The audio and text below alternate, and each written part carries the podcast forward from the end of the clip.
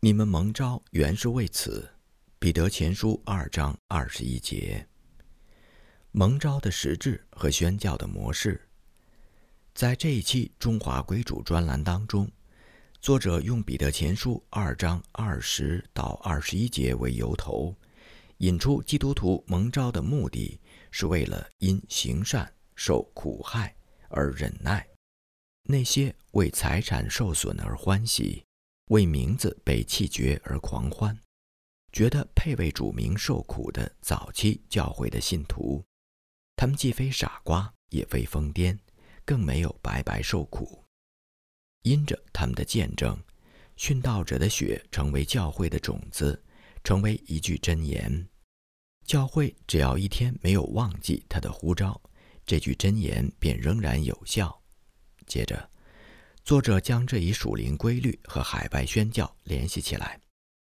当西方宣教士传讲一位全知全能、全善全圣的天赋，将自己完美无瑕的独子倒空，成为赎罪祭的时候，中国人听起来只是一句匪夷所思的天方夜谭。在他们的生活处境当中，几乎从来没有经历过无缘无故的爱、有仇不报的仁义。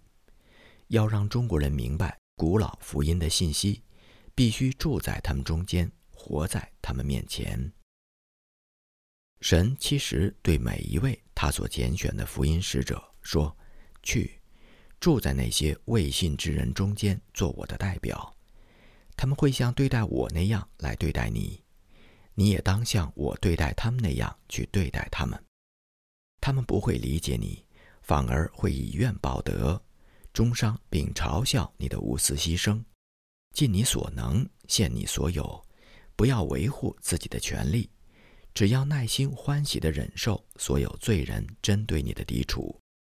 当他们对你锲而不舍的精神开始诧异而惊奇的时候，再告诉他们你心中盼望的缘由，让他们看到你在任何委屈、冤枉和苦难面前的真实喜乐，以此为契机。把神的恩典用明白易懂的方式展现出来，因为你们蒙召原是为此。具有如此见证的生命绝不会枉费。作者以早期使徒的见证向19世纪末期的英国教会所做的挑战，同样适用于今天的华人教会。是什么在重重苦难和试炼当中拖住了那些早期的信徒？信靠永生神，唯独信靠他，受命往各地去，他们便奉命往各地去；受命传讲真道，他们便奉命传讲。通过降服而征服，因着软弱而得胜。这些人不过是和我们一样性情的男女老少，接受了和我们一样的呼召，领受了一样的权柄，将来领取一样的奖赏。在传道的过程当中，他们有什么先例可循呢？有主的教宗可以跟随。如果他身为罗马公民，至少可以免于十字架的酷刑。但他宁可以犹太王国奴的身份出生。他也没有在加玛列门下受教，而是把大半生浪掷在一个被藐视的拿撒勒木匠的世家。他用来抵抗撒旦试探的属灵武器，不过是同样赐给我们的神的圣言。他的衣食住行和宣教士一样，倚靠众人的接待。神曾以天使传递信息，但他并未以天使的样式降世。他因为饥饿而在路边的树上寻找果实，却不得。他因为干渴而向撒玛利亚妇人取水喝，不是通过抗争。而是通过死亡，他战胜了死权和恶者，这便是主耶稣的生命带来的功课。谁愿意效仿他？有耳可听的都应当听。你们蒙召原是为此。内地会的宣教策略，戴德生和他的同工们虽然清楚整个内地会蒙召的实质，但是他们打破常规的宣教策略。却不断引起在华外侨团体观察者们的惊疑。一八七六年十二月十二号的《晋元西报》Shanghai Courier and China Gazette 上面刊登了这样一份报道：武昌实乃中国内地会宣教士的出发点，该会也在力求名副其实。宣教士们两个两个的向内陆各省进发。本周，该会便有两位宣教士前往尚未对外开放的宜昌，以求在那里定居。我们相信他们的目标是四川。不久之前，有另外四位宣教士沿着汉江而上，两个人前往甘肃，另外两个人前往陕西。去年夏天，前往湖南的两位宣教士。在短暂停留之后被驱逐出境，但是以真正的大不列颠式勇气，或者他们更倾向于使用基督徒式的坚韧，他们仍计划卷土重来。迄今为止，他们的施工尚未在一处长久延续，因此也带来了一个问题：如果当地的中国人没有很好的受装备被感召。他们如何能够继续这些外国宣教士刚刚开始的施工，并带来好的果效呢？不过，我们不得不赞叹这些宣教士们的热心、信心和无私的奉献。这篇报道的作者显然还没有了解到，内地会当时已经在内陆五个省份建立了五十二个驻有常驻宣教士或是中国牧长的福音站，因此。转载这篇文章之后，作者重新引导英国读者一起审视内地会在中国合场的定位和策略。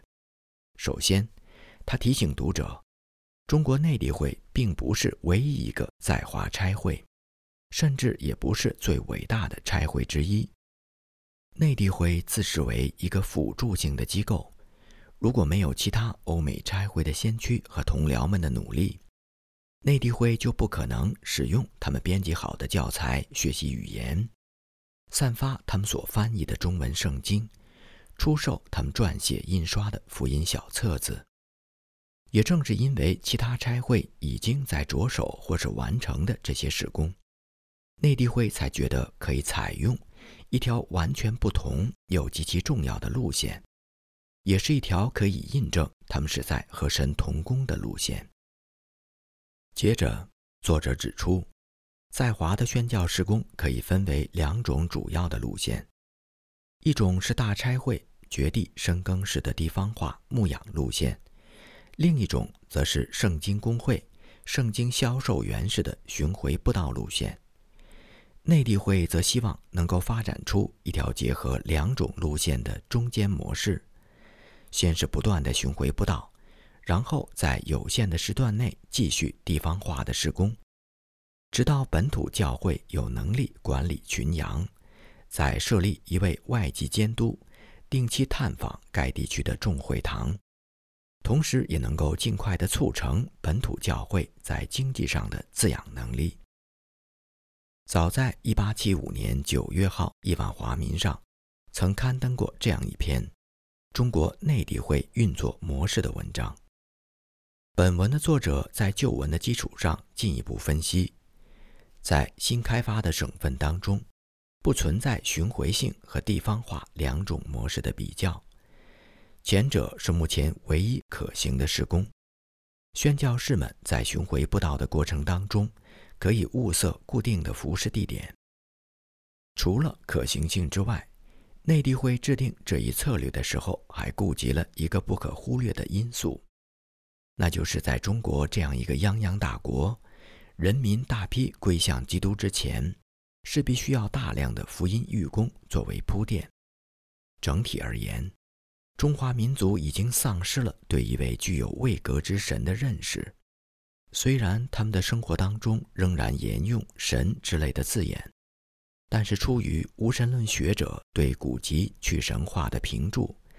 以及民间信仰将各种被造物的泛神化，对普罗大众而言，神不过是因果宿命之类的自然之律，或者是满天神佛的偶像崇拜。由于神在中国人的思想当中，不再是具有人格之神，罪也就不再是罪。既然没有神可被得罪，也就不存在得罪神的罪。这样的民族绝不会迫切地渴求一位救主。因此，当一个中国人过着适度的道德生活，便很难引导他认罪，更别提认信了。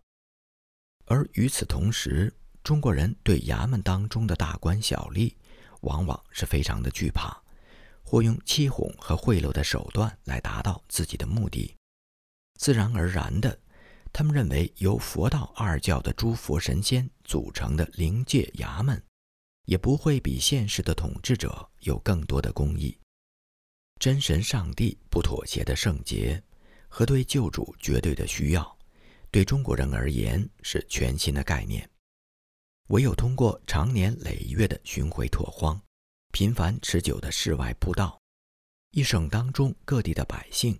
才有可能听到同样的信息，大面积的认罪和认信，才有可能慢慢的到来。因此，这些宣教士弟兄生命当中的拓荒时期，绝不会浪掷，也不必等到培训出足够的本地助手，再着手布道施工。由此也引出了同一个问题的另一个方面：施工稍微集中一点，岂不是更好？将现有力量投入一两个大省，会不会更加有效？本文作者对这一问题的回应仍然值得大段的引用。中国十八个省份更像是十八个国家，或者是古代帝国的某些行省，而非现代自治领的行政辖区。中国人管掌管生杀大权的各省长官叫小皇帝。各地之间，尤其是偏远地区，缺乏联络的纽带，方言差异和宗族认同更是本地居民是他省之民，如同外国来人。中国的福音化必须由本土信徒来实行，而本土信徒只能在他们家乡附近有效的服侍。由于本土传道人的归信、教导和合格，将是一个不可避免的漫长的过程。因此，每个省份的施工开始的越早就越好，这样本土信徒才会在各省被同时兴起和建立。四面开花的模式不仅适用于各省之间，也适用于一省之内。以浙江省为例，浙江东部宁波府治下的二十个县城，虽然在1866年的时候只有四个县建有宣教站，但因为福音施工开展的早。有足够的本土传道可以差派，因此在短短的几年之内，几乎覆盖了全府，只剩下一个县城尚未建立新的布道所，它的覆盖率高达百分之九十五。而浙江北部的二十三个县只有五个县，浙江南部的十六个县只有两个县，浙江西部的十九个县也只有两个县建立了宣教站。并非内地会不重视浙江其他的三大区域，只是因为这些地区的信徒还没有做好带领乡邻归主的准备。最后，作者不无幽默地挑战英国读者，他说：“内地会绝对没有将各省福音事工限制在一省两人的格局当中的意思。如果神通过他的教会赐下更多的童工和供给。”很多已经在华的宣教士很乐意离开目前的岗位，进一步开拓地级之域，因为他们蒙召原是为此。通常我们想到内地会的时候，第一个反应是他们的牺牲精神、吃苦精神、创新精神和反潮流精神。有人甚至会批评他们有勇无谋、哗众取宠。然而，当我们拂去历史的尘埃，仔细审视当时的文件，便不得不生出另一种敬佩，那便是宣教士们经圣灵启迪的洞察力，以祷告教官的宣教智慧，对神、对教会、对同工、对支持者的责任感。戴德生对中国人思维模式的分析，即便在一百五十年后的今天看来，仍然是击中要害的。在宣教学尚未成为神学院专科的时代，这位宣教的先驱在中国晚清处境当中制定宣教策略的方法，同样值得今天我们的借鉴。在从事跨文化宣教的时候，戴德生不仅在衣食住行方面脚踏实地地活出了形而下，也同时将思考的范围提升到形而上的高度，即分析福音对象的世界观。基于二十多年的实战经验，戴德生显然不是自圆其说、纸上谈兵，而在下文当中来自各地的报道。更是神对内地会路线的背书。浙江的宣教老将曹雅直教士十二月十一号写道：“温州崇真小学的小男生们在庙里遇见的那位老公公，已经成为平阳地区出熟的果子。上个月又有一名东林的男子受洗，而另一名东林人，若不是因为种植鸦片的话，也早已受洗了。”但是他的太太和家人都反对他拔出鸦片苗。此外，温州和平阳各有五六个坚持聚会和守主日的慕道友。随着四乡八镇进城办年货的季节到来，传福音的机会也越来越多。杭州教会也传来喜讯：二十五岁的任称元牧师迎娶了王来全牧师的爱女，并协助岳父牧会。任牧师出生于咸丰二年，即一八五二年，在太平天国运动的战乱阴云当中度过童年。一八六八年，十六岁的他在苏州结识了内地会的科亨利教士 Henry Corden，并于一八六九年十二月受洗，不久迁到杭州学习圣经，在当地教会服侍。因为他忠心爱主，勤恳做工。带领许多人信主，所以被称为浙江教会的使徒。王来全和任称元的翁婿佳话，正是戴德生所描述、所推动本土化中国教会的缩影。基于戴德生的本土化宣教方针，早在1870年代初，王来全便成为浙江北部地区内地会体系教会的会都，因此。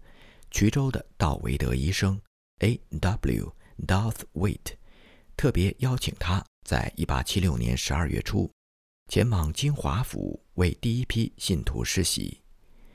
第一位受洗者是一位具有秀才功名的武官，现在以外科医生为业。另一位受洗者曾经常年持斋，现在终于明白若不流血，罪就不得赦免的真理。第三位信徒则更有意思，他原籍江西，因为母亲信了天主教而愤然离家。抵达金华府没有多久，便听到母亲去世的消息，他的良心开始受到责备。回想起母亲生前曾经说过，他死后必须在炼狱煎熬几年，罪孽才能够完全被赎。于是，一天清晨六点钟左右。他悲痛欲绝地跑到礼拜堂询问，他当如何行，才能将母亲的灵魂从炼狱当中拯救出来？正好有一位传道人走访到此，和他一席长谈，慢慢消除了他的疑虑。从此以后，他便一直守主日。差不多两个月前，他申请加入教会。陆会里教士 William Rodland。有关台州地区的报告也非常的鼓舞人心。在太平县的县衙门当中，有一位书吏，因为信仰基督的缘故而丢了饭碗，失业五个多月。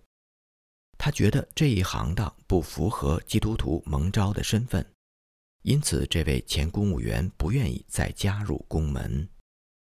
前文当中多次提到的那个英文发音 DANC 的小镇。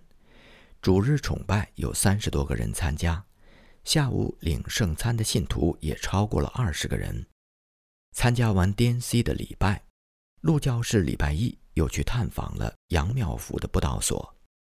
他深深感慨：如果有一位传道人能够常驻当地的话，大家就能够开展晚间的聚会，并在集市的那一天向更多的人布道。面对眼前迫切的马其顿呼声，陆教士不知道如何向当地信徒解释，为什么派不出人手来帮忙。到处都是要收的庄稼，而做工的人却少。虽然杨府庙租用的聚会场地其实只是一个放粮食的仓库，不适合住人，然而一位传道人在集市那天仍然赶过来帮忙，并小住了几天。江朗比教士 George Crumby 夫妇二人他们的来信当中提到，奉化教会最近受洗的两位新信徒都是资深的慕道友。其中那位慕道十年的老太太是他们夫妇所知道的对福音感兴趣最早的当地人，一直反对她来教会的丈夫现在更为愤怒。中国的传道人文牧师在十二月十号在天台为年龄分别是六十岁、五十四岁和四十二岁的三位中国妇女施洗，其中一位是棉花店的老板娘。同期的《亿万华民》上还特别刊登了一篇江师母呼吁为鸦片吸食者代祷的文章。身为女宣教士，她永远忘不了出敌宁海的时候，城外如锦缎般美丽无垠的罂粟田给他带来的巨大冲击。宁海城内的瘾君子不分贫富和性别，甚至连小孩子也抽起了鸦片烟，因为抽鸦片烟。富家子弟弄得倾家荡产，男人们在家吞云吐雾、昏昏入睡，迫使很多妇女拖儿带女上街谋生。以自杀告终的人也不在少数。不少人坚持聚会了一段时间之后，有意加入教会，但一旦被告知必须戒烟断饮，他们从此一去不返。或许因为西方的大部分基督徒会认为。这些中国的鸦片瘾君子是自作自受。江夫人呼吁英伦教会代祷的情辞也格外的恳切。她说：“谁会为这些受罪的人祷告呢？他们如此堕落，不过是基于可怒之子的本质。而我们过去不也曾经同在神的震怒之下吗？他们是悖逆之子，但是我们过去不也同样在言语当中亵渎神吗？”他们是不属于以色列国的外邦人，我们也曾是应许之约的局外人。如果他们远离神，我们也只是凭着基督的宝血才得以亲近他。为他们祷告吧。如果他们有很多需要被赦免的罪，一旦得到恩典，或许他们也会爱主更多。那为我们打开宝血之泉源的，难道不会也为他们打开吗？正如诗歌当中所唱的。爱之膀臂环绕我，恩及万民到地极。我们蒙召原是为此。华北三省六人行，正如《晋源西报》所报道的，十月中下旬，先后有三批内地会宣教士被炸开，从镇江向华北各省出发。首先是十八号启程的德志安与修耀春，他们溯流而上。跨过安徽、河南两省，前往山西的浙州府。十月二十一号下午三点，另外四个人离开镇江，他们分别是前往陕西的金辅仁与不德，以及前往甘肃的易士敦与八个道。一行四个人，二十四号抵达南京，二十六号抵达芜湖，二十八号抵达大通，三十号抵达安庆。十一月一号改乘当地的蒸汽船，三号抵达汉口。到了十一月八号，他们雇了两条船从汉江下水。十六号抵达距离汉口二百五十英里的繁荣大镇沙洋。为一教士和八教士掌舵的船夫是一个河南人，他性情随和。一天晚上，他到临船上去串门。金教士猜想他很少出远门。就以此为比方，让他明白耶稣基督降世好比神的儿子离家远游。虽然言语沟通有些困难，但看到年轻的船家对赎罪的道理恍然大悟的神情，金教士觉得一切努力都完全值得，并送给他一本最浅显的要义问答。因为水位偏低，加上逆风行舟，河的中流和两岸。都会露出一望无际的沙丘，显出一片凄凉的景象。这让伊士敦回想起赴华途中所经过的苏伊士运河的沿岸。宣教士们利用缓慢的旅程重温《使徒行传》，并学习汉语。他们一边祈求神赐给他们早期使徒般的心智和热忱，同时他们也认识到自己不是旅途当中的好学生。一位华人传道在南京买了一本中文的地理书，伊士顿便和他一起研究地图，把各城府各县的城市标注出来，抄录在笔记本上。一个月下来。他已经在心中对前往服侍的省份构建出了很好的视觉图。十一月二十三号的晚上，一行人抵达樊城。作为内陆七省贸易中心，这里兑换银钱比汉口还方便，物质供应也非常的丰富。河边有用石柱路堤和台阶为特征的外侨聚居区。十一月二十六号。宣教士们和同船的华人牧师在老河口一起祷告，享受在主内四海一家的团契。如果水位够高，四人团可以继续坐船到清溪湾。改走旱路的话，则需要雇佣苦力运输所携带的书册和圣经，费用较高。因为金府人右手有两处溃烂，需要观察和休息，他们就在金溪湾多停留了几天。走访了陕南附近的一些城镇。从清溪湾到西安府的路程长达十二天，不过其中也包括了两个没有赶路的主日。宣教士们用脚掌走完了大约二百二十英里的全程，绝大部分是单调乏味、崎岖不平的山路。沿途歇脚打尖的山村大多地广人稀，物质缺乏，很多所谓的客栈。其实类似马厩、牛棚一般的畜舍，炕头往往被罗夫们占了。一旦大门被拆下来做床板，那么整个客栈就变得彻夜门户洞开。宣教士们用不同的权宜之计解决床的问题。有一次，布德和伊士敦睡在从罗背上卸下来的行李包裹之上，但是受了惊吓的骡子们哼了一晚上的歌，表示不满。目前这一带有关剪辫子党的谣言很多，所以客栈老板接待留宿的过客时也极其的谨慎。得益于烟台条约的签订，大小村庄和市镇都张贴着总理衙门的告示，西方人在中国内地旅行的安全性大为提高。宣教士们和其他的行旅一样，需要把姓名和事由留档，随时上交衙门核查。同行的中国人如果和他们分开的话，那么当地人便不会带他们去客栈，或者允许他们进城门，以至于伊士敦猜测是否中国的行旅也需要护照才能跨省旅行。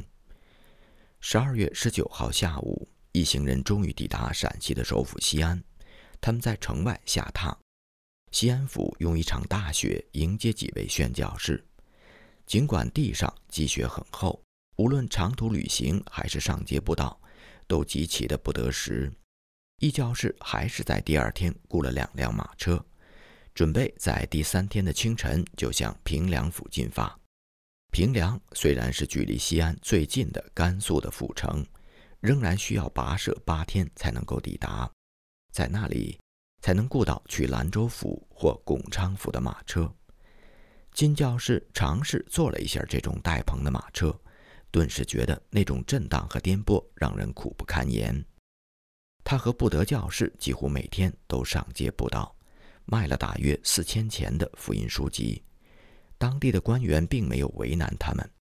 金教士在短短几天之内的另外一项收获，便是收集到几份字迹清晰的景教碑拓片。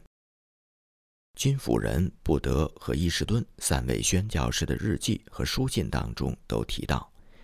弟兄和睦同居的团契生活，是枯燥寂寞旅程当中最大的慰藉；而对神谦卑的信心和对圣灵的倚靠，则是他们面对陕甘两省高山低谷最大的后盾，因为他们蒙召原是为此。从湖北入川的第一站宜昌。如果前往山西、陕西、甘肃三省的宣教士们都是两个两个的被打发出去，一路上彼此同心，互相配搭，友爱体恤，那么前往四川的里格尔 （George Nicol） 则更加需要读者们的带导。宜昌是鄂西、川东、湘北交汇之地，虽然在湖北境内，却离四川更近，是长江三峡的终点。也是自鄂入川的第一站。所谓上控巴蜀，下引荆襄，三峡门户，川鄂咽喉，说的都是宜昌。因为去年烟台条约的签订，这个历代兵家必争之地变成了对外通商的城市。八月二十八号，李教士在没有宣教同僚同行，只有本地传道人和中文老师的陪伴下。坐船经过一连串的湖泊，一路步道、手书。因为是逆风，十二天之后的九月八号，也就是星期五的下午，他们才抵达沙市。一靠码头，张传道和中文老师就忙着去找前往宜昌的船只。从运河到汉江没有水路，所有的行李物品必须由苦力从城的这一头用担子挑到那一头。第二天一大早。中文张老师留下来监督行李的搬运，张传道则陪同李教士前往十五里之外的荆州府布道。